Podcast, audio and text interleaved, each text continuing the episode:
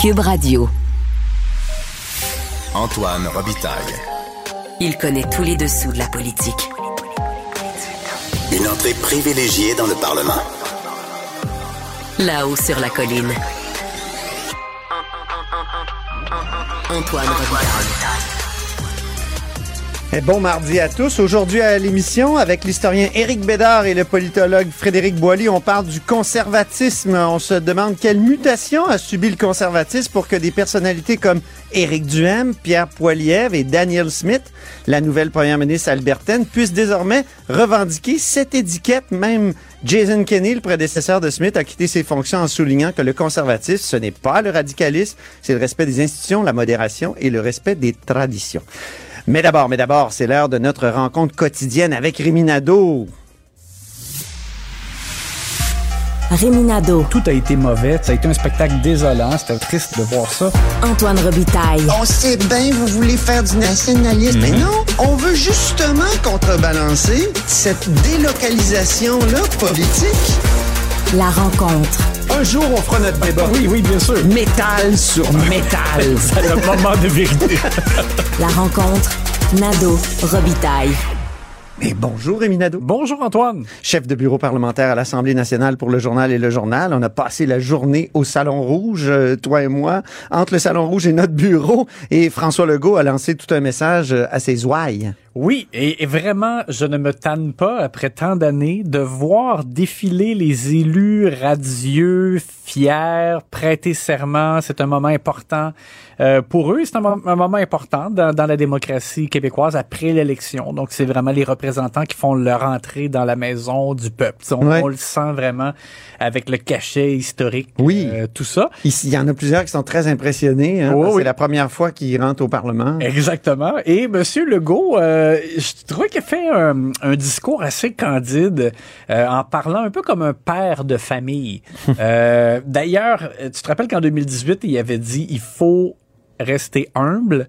Là, c'est comme s'il l'avait, il l'a, il l'a pas prononcé comme ça, mais il a fait une démonstration d'humilité en disant que c'était intimidant, Oui. même gênant. Il a utilisé le, le mot deux fois, Oui, intimidant. Oui. pour lui d'être comme le, le- le capitaine du navire, d'avoir réussi à convaincre tous ces gens-là qui, qui ont beaucoup de talent, qui ont accepté de, de mettre de côté des carrières pour suivre François Legault euh, dans la CAQ. Et comme bon père de famille, ben, ce qu'il a dit justement, c'est que la CAQ, c'est une famille qui a rassemblé des gens de différents horizons, qui avaient des historiques politiques complètement même aux antipodes parfois.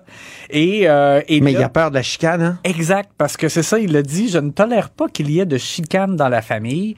Et il a lancé le message en disant, on est, euh, on est capable de se parler en privé, de, de, de débattre. De tout se dire au de caucus. tout se dire exactement. Et après ça, par contre, quand on sort sur la place publique, là, on est un bloc uni, impossible à traverser. Donc, ça voulait dire à la fois, euh, il faut être capable d'avoir les discussions à l'interne, mais après, il faut avoir la discipline de respecter la ligne de parti. Absolument. Alors, il y avait vraiment un message très fort euh, à ce sujet-là et en même temps aussi à l'égard de ceux qui vont être déçus de ne pas se retrouver dans le Conseil des ministres parce que c'est jeudi que la sermentation du Conseil des ministres. Monsieur Legault a l'air de trouver ça difficile de faire les choix.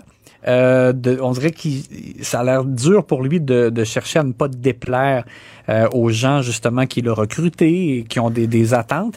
Alors, il a dit aussi donc un peu sur le ton de la blague, mais que c'était un. Il, il disait Brigitte Legault là dans, dans son discours, c'est ça qui, qui nous raconte. Son organisatrice principale. Oui, il disait c'est un beau problème. Puis là, là, il a dit et ça reste encore un problème pareil aujourd'hui, tu sais, avec tous les euh, les gens autour de lui qui étaient là, euh, dont il vantait justement les, les aptitudes, euh, les qualités. Euh, donc, ça veut dire que euh, c'est probablement très dur pour lui de, de, de faire l'arbitrage, hein, qui va être ministre, qui ne le sera pas, euh, essayer de convaincre tout le monde de, tenir le rang malgré tout, malgré euh, les déceptions euh, qu'il risque d'y avoir dans les prochaines heures. Plus tôt, il y avait Dominique Anglade, donc euh, qui euh, a elle aussi procédé à la sermentation de tous ses députés. Et, comme le soir de la victoire, elle- pas la victoire, mais de l'élection, on avait l'impression justement qu'elle avait gagné. Oui, ben oui. Il y avait, donne- il y avait un enthousiasme là, euh, Ah oui. délirant. euh, pour la pire performance du Parti libéral de l'histoire. Oui, oui, tu fais bien de souligner parce qu'effectivement, ça criait de joie. Là. Il y avait vraiment, c'était comme si on accueillait une rockstar là, au Salon Rouge. Euh, Dominique Anglade, elle, de son côté, a parlé de lucidité à l'égard euh, du résultat de, de l'élection. Euh, donc, en voulant dire, on comprend le message. En même temps, bon, il a dit, même si, oui, on voit bien là, que nos élus s'est concentré dans la grande région de Montréal, mais elle, elle a dit, ça ne nous disqualifie pas de défendre les autres régions. Puis là, elle a fait la nomenclature de différents problèmes qui frappent euh, les Québécois, les Québécois pris à la gorge, qu'elle a dit, avec les hypothèques, tout ça, le manque de personnel, le réseau de santé qui craque euh, sous la pression. Donc, elle a fait un peu une nomenclature euh, des, des priorités, visiblement, pour l'opposition libérale. Ce qui était particulier après, Oui. euh, coup après coup, euh, c'est que dans son point de presse, elle a été questionnée sur son leadership. Il y a eu à quelques reprises des textes. Il y en a eu chez nous au journal, il y en a eu ailleurs, euh, des textes dans lesquels il y avait des membres de la famille libérale d'aujourd'hui ou d'hier qui manifestaient vraiment de l'insatisfaction, clairement, à l'égard de la campagne électorale, à l'égard du leadership de Mme Anglade, mais toujours sous couvert de l'anonymat.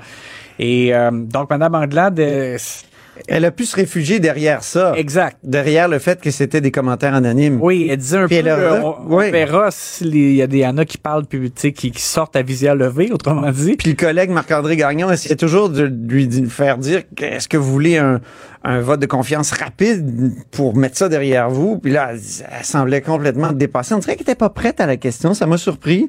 Elle a dit, oh, on est le 18 octobre, là. C'est pas le temps de se poser cette question, mais m'excuse, hein, mais ça, c'est non. une question qui va lui être posée constamment Et- en et- raison des circonstances. C'est ça, on sent, on sent qu'il y a un feu qui couvre. Et, euh, et ce qui était particulier aussi, c'est André Fortin, qui était leader du parti et Ben qui oui. ne le sera plus parce que le Dominique Anglade a choisi de mettre Marc Tanguay. Moi, je suis surpris en, passant. On est bon, on était en vacances la semaine dernière, on n'a pas pu s'en parler.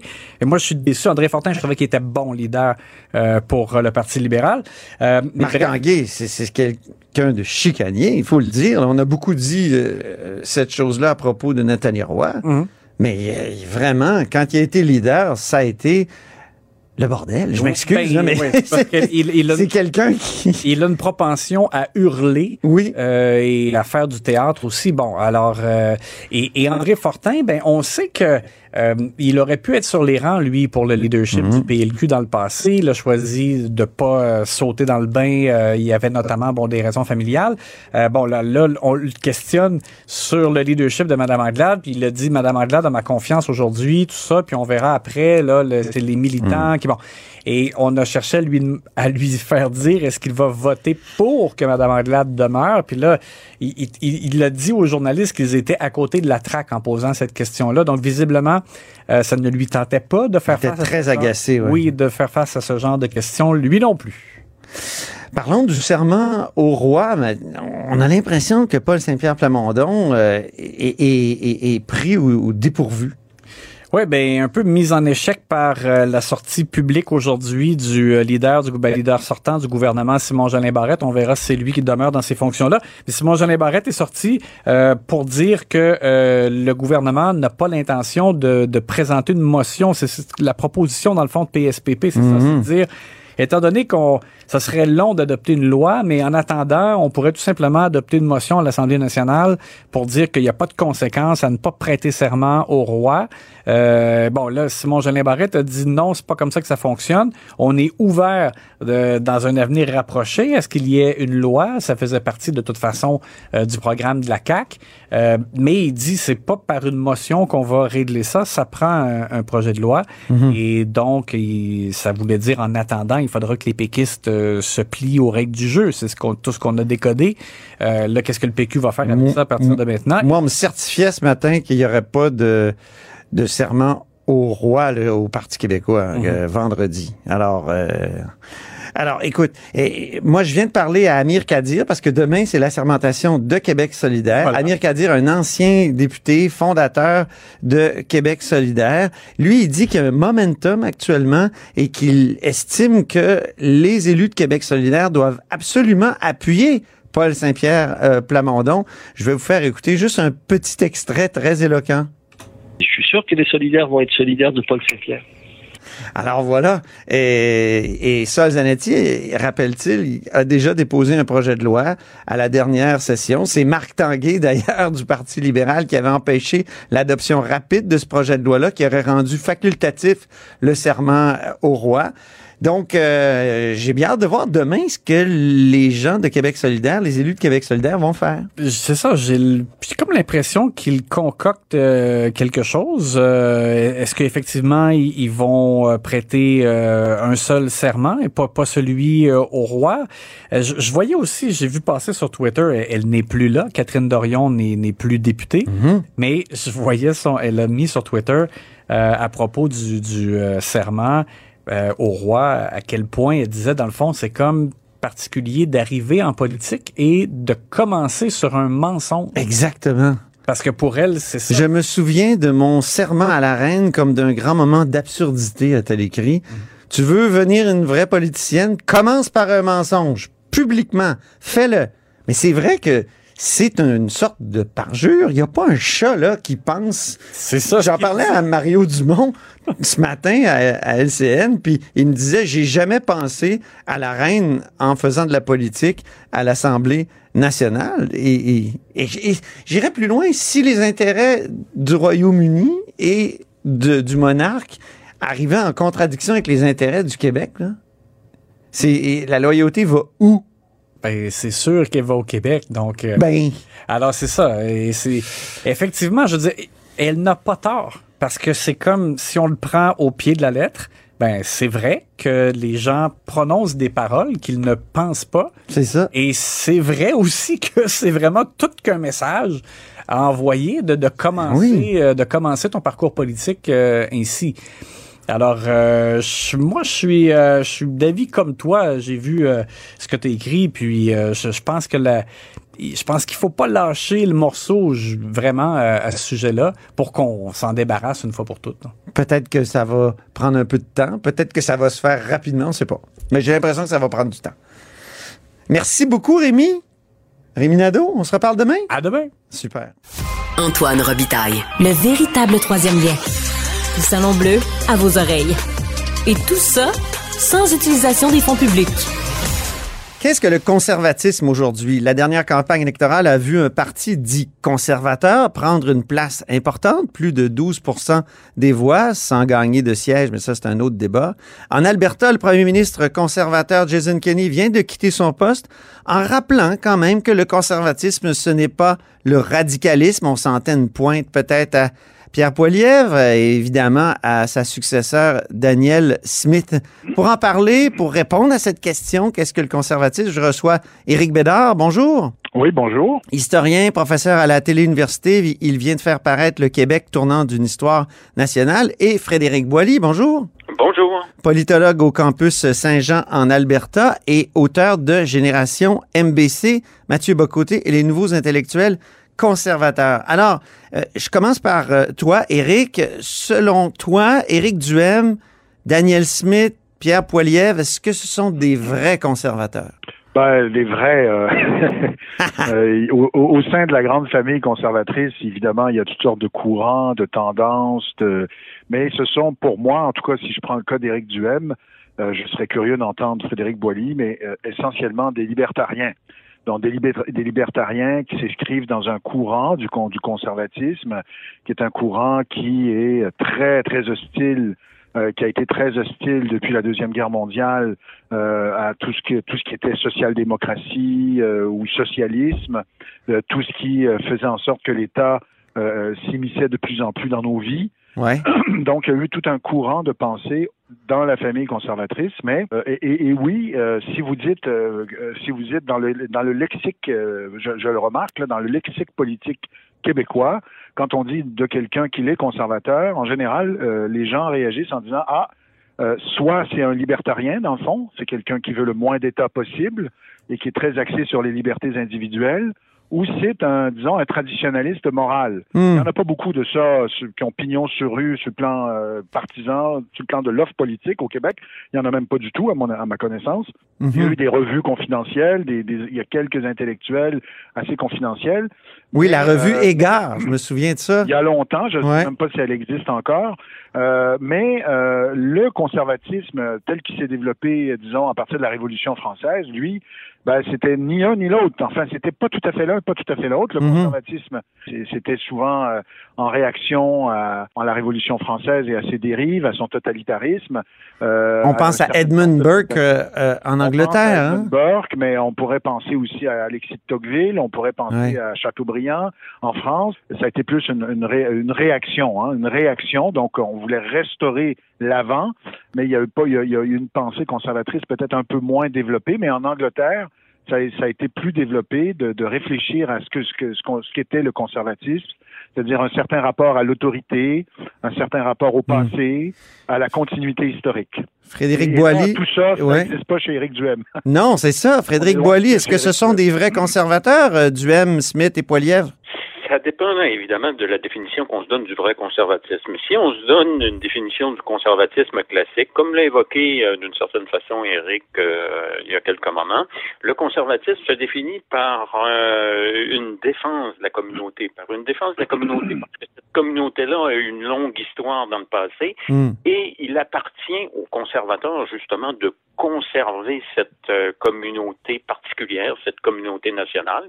Et donc, de ce point de vue-là, le conservatisme, disons, de la, du dernier tiers du euh, 19e siècle, voulait un État qui soit présent justement pour préserver euh, certaines euh, traditions particulières, qui donnaient un visage particulier à cette euh, communauté. Et donc, c'était un conservatisme aussi qui se définissait par une certaine modération.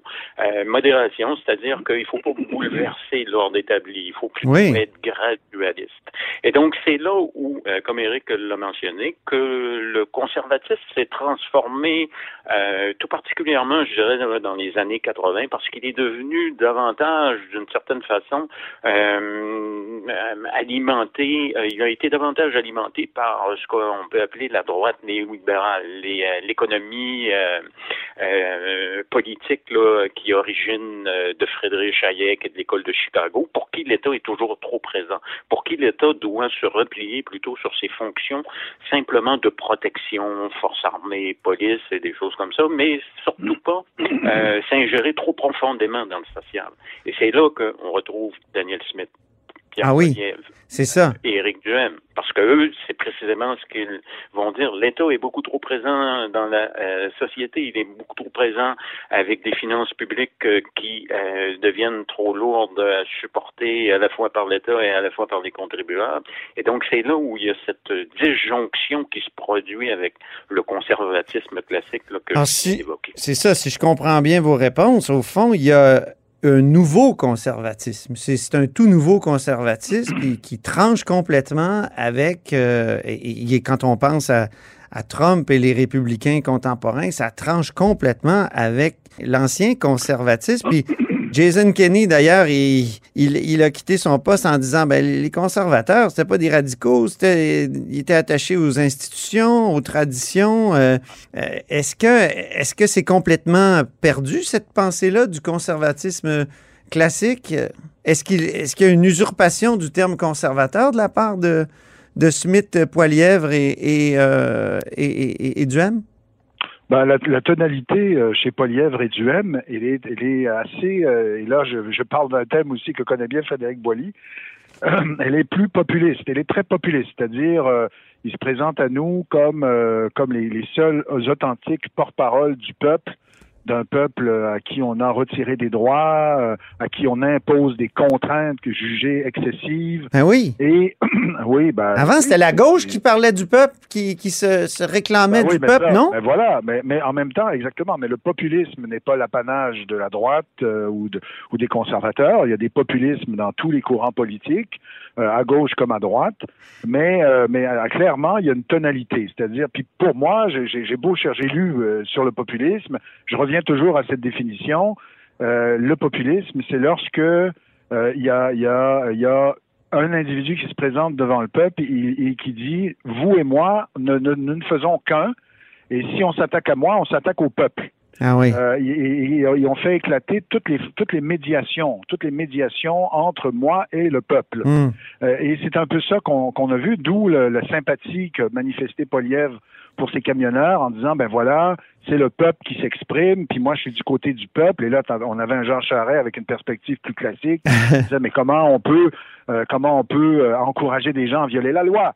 Alors là, on avait un choc entre deux perspectives qui était la perspective, disons, d'un conservatisme du, Parti conservateur, Charret, qui était dans la lignée d'un Mulroney, c'est-à-dire changement de euh, changement d'équipe, hein, changement d'équipe gouvernementale, mais fondamentalement le même paradigme.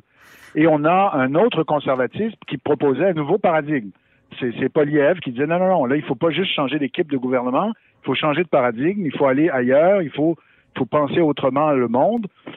Et il y a eu ce choc dans la campagne électorale, en fait, largement remporté par Poliev. Donc, il y a quelque chose qui, qui, qui euh, il, y a, des convulsions là. Ça veut dire il y a quelque chose qui se passe là. Ça, ça dit quelque chose de, de, de ce qui se passe. Hmm. Et, euh, et, du côté ben, de, de, Duhem, il a joué beaucoup la carte populiste aussi. Hein. Il disait moi, pas besoin de garde du corps. Moi et le peuple, hein, moi j'ai pas oui. moi, personne me menace. Le peuple est avec nous. J'ai pas besoin de garde du corps. Oui, il a dit ça. Il a beaucoup, beaucoup, il a joué là-dessus. Mais, mais le côté libertarien, euh, ça peut, ça va peut-être euh, surprendre, mais pour moi, les libertariens sont des progressistes. C'est-à-dire, c'est des gens qui, ont une conception linéaire de l'histoire. L'histoire est, est, une histoire de la liberté, euh, et euh, voilà, mmh. ils croient dans un progrès, et le progrès, c'est la liberté. Et alors que les conservateurs n'ont pas cette conception linéaire de l'histoire, les, les, les, conservateurs philosophiquement croient que l'histoire est une succession de grandeur et de déclin, que les êtres humains sont guettés par des passions tristes, euh, dangereuses, euh, et euh, donc la morale a une certaine importance. Il faut éduquer moralement les gens. Les, les institutions balisent un peu cette, cette nature humaine. Oui, Absolument. Oui, Frédéric Boilly, là-dessus. Je voudrais revenir sur la question du refus des médiations évoquée par Éric Bédard, parce que c'est vraiment fondamental pour comprendre ce qui se passe là, dans ce bouillonnement qui est en train de se passer à la droite de la droite euh, à savoir ce refus des médiations, qu'ils soient euh, scientifiques, euh, les experts de toutes sortes, le refus des médias également traditionnels qu'on retrouve là présentement chez Pierre Poilievre, là, qui déjà a une relation problématique avec les médias. Et ça, c'est vraiment important parce que depuis, je dirais, quelques années, moi j'ai envie de mettre une date précise, 2018, on se retrouve là dans une sorte d'ère de soupçonnisme le soupçonnisme. Le soupçonnisme, c'est-à-dire que tout, le monde soupçonne tout le monde, ou que les gens à droite soupçonnent énormément, oui. Oui, que c'est ça qui est particulier à l'époque actuelle, c'est que ça a monté sur la droite de la droite, c'est-à-dire autant Éric Duhem qui lutte contre le Legault, évidemment parce qu'il est au gouvernement, mais Daniel Smith euh, et compagnie, toute la course à la direction qui a été enclenchée parce qu'il y a eu un mouvement de droite qui s'est développé contre euh, Jason Kenney et Renaud O'Toole qui passait pour un, faux conservateur euh, ou un liberal light, si vous me passez l'expression, et qui par conséquent a été lui aussi mis de côté par son propre parti. Donc, c'est à l'intérieur de la, de la famille conservatrice qu'on retrouve présentement ce soupçonnisme euh, qui est euh, de plus en plus fort et qui précédait euh, la mhm. pandémie. Et évidemment, la pandémie est venue injecter une dose de soupçonnisme encore plus élaborée, encore plus forte, qui fait en sorte que là, ben, on voit euh, cette droite-là là, est en proie à toutes sortes de convulsions mmh. là, parce que il y a justement des euh, chefs comme Daniel Smith ou comme euh, comme Pierre Poilievre également là, qui euh, viennent s'interposer euh, à l'intérieur même de la famille conservatrice contre les chefs conservateurs qui, comme Jason Kenney, qui passait pour être l'homme fort de la droite il y a mmh. encore seulement une année ben où qui a été mis hors jeu. Dans la presse, le 25 août, il y a, Paul Journet qui, disait justement à propos d'Éric Duhem, on se demande bien ce qu'il veut conserver. Il n'est pas tout à fait un conservateur, écrivait Paul. Euh, on se demande bien ce qu'il veut conserver comme institution ou valeur au Québec. Ben, en effet, c'est une bonne question. Parce que, euh, voilà, ça n'a plus vraiment de sens de s'appeler Parti conservateur. Euh, c'est un parti euh, libertarien, en fait. Voilà, c'est plus de liberté, plus de liberté, payer moins d'impôts. Et puis l'État, c'est le problème. Euh, et puis, et puis c'est tout. Alors quoi conserver? Alors il pourrait dire, ah, ben, c'est la liberté, peut-être, si on va dans un sens plus philosophique, nos mmh. droits naturels, notre liberté à décider par nous-mêmes, qui était antérieur à l'arrivée d'un État qui nous écrase et mhm. qui euh, décide pour nous. C'est peut-être euh, c'est peut-être ça, mais je pense pas que les réflexions d'Éric Duhem vont aussi loin. Bien que je sais que c'est un lecteur euh, des libertariens américains. Là, c'est pas c'est pas quelqu'un qui, qui, est quelqu'un qui a beaucoup réfléchi. oui, bien sûr. Oui. Ah, il est un admirateur, je crois, d'un politicien, d'un intellectuel, Ron Paul aux États-Unis. il en a souvent parlé. Alors donc c'est peut-être ça, mais en effet, cette idée qu'on est dans, on vit dans une société qui a ses propres règles, qui précèdent, euh, qui, qui existait avant l'arrivée de l'État, une société qui a ses traditions, qui veut justement protéger euh, une culture, euh, un sens de la communauté. on n'est pas, c'est pas vraiment les horizons intellectuels d'Éric Duhem, ça c'est clair. Mais en même temps, je ne sais pas s'il y a même de la place pour cette perspective-là dans le champ politique québécois, je, je l'ignore. Frédéric Boilly, en terminant, qu'est-ce que le conservatisme contemporain des Poilièvre, euh, Duhem et Smith veut conserver? Question effectivement se pose à la fois pour Daniel Smith et Pierre Poilievre. Euh, là, présentement, le mot étendard est celui de la liberté, mais justement, comme c'est un concept euh, avec lequel il est difficile d'être euh, en désaccord, en même temps, ben, on peut mettre ce qu'on veut dans ce concept-là de liberté, et par conséquent, ben, le concept de liberté vient finalement, d'une certaine façon, presque en contradiction avec ce qu'on veut conserver, parce que si on pousse la logique au bout et d'une liberté qui n'aurait pas de limite, ben, ça fait en sorte que cette liberté-là pourrait justement finir par être destructrice des euh, communautés euh, que, euh, en principe, les conservateurs veulent préserver. et ça, c'est une tension qu'on retrouve également chez Daniel Smith, à savoir, hmm. elle, la nouvelle première ministre depuis maintenant deux semaines, qu'est-ce qu'elle veut vraiment conserver? On a plutôt l'impression qu'elle veut continuer une œuvre de formation de la société euh, politique albertaine. Ce qu'on voit, c'est euh, une entreprise de transformation, par exemple, du système de santé, une entreprise de transformation euh, qui va aboutir, on ne sait trop Ben, merci à vous deux. Malheureusement, c'est tout le temps qu'on avait. Il y a toutes sortes de questions que j'aurais voulu soulever, mais ce sera pour une prochaine fois. Vous faites un très bon duo. Merci beaucoup, Éric Bédard. Merci. Historien, professeur à la TELUC et Frédéric Boilly, politologue au campus Saint-Jean en Alberta. Merci beaucoup. Et c'est ainsi que se termine La Haut sur la Colline en ce mardi en direct en grande partie. Merci beaucoup d'avoir été des nôtres. N'hésitez surtout pas à diffuser vos segments préférés sur vos réseaux. Ça, c'est la fonction partage. Et je vous dis à demain.